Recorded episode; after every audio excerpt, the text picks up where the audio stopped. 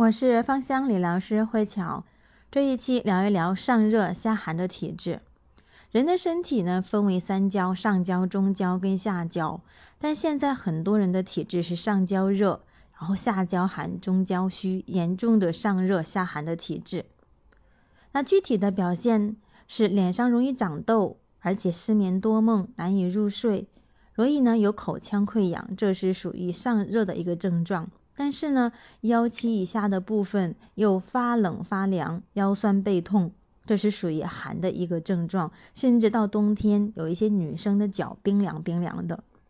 那此时呢，可以每天晚上来去泡脚，把下肢的部分先温暖起来，提高它的温度，从而呢有利于肾水相交，把体内的肾气补充足。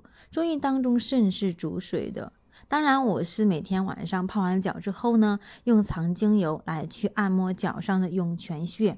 涌泉穴归经于肾经，它有温中啊散寒，以及呢泻虚火的安神宁静的一个效果。所以，像失眠的人，或者说是虚火比较旺的，可以多去揉按涌泉穴。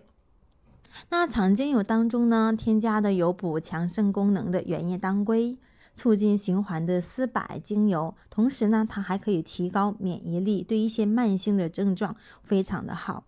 以及呢，温中散寒、提振阳气的生姜精油等等。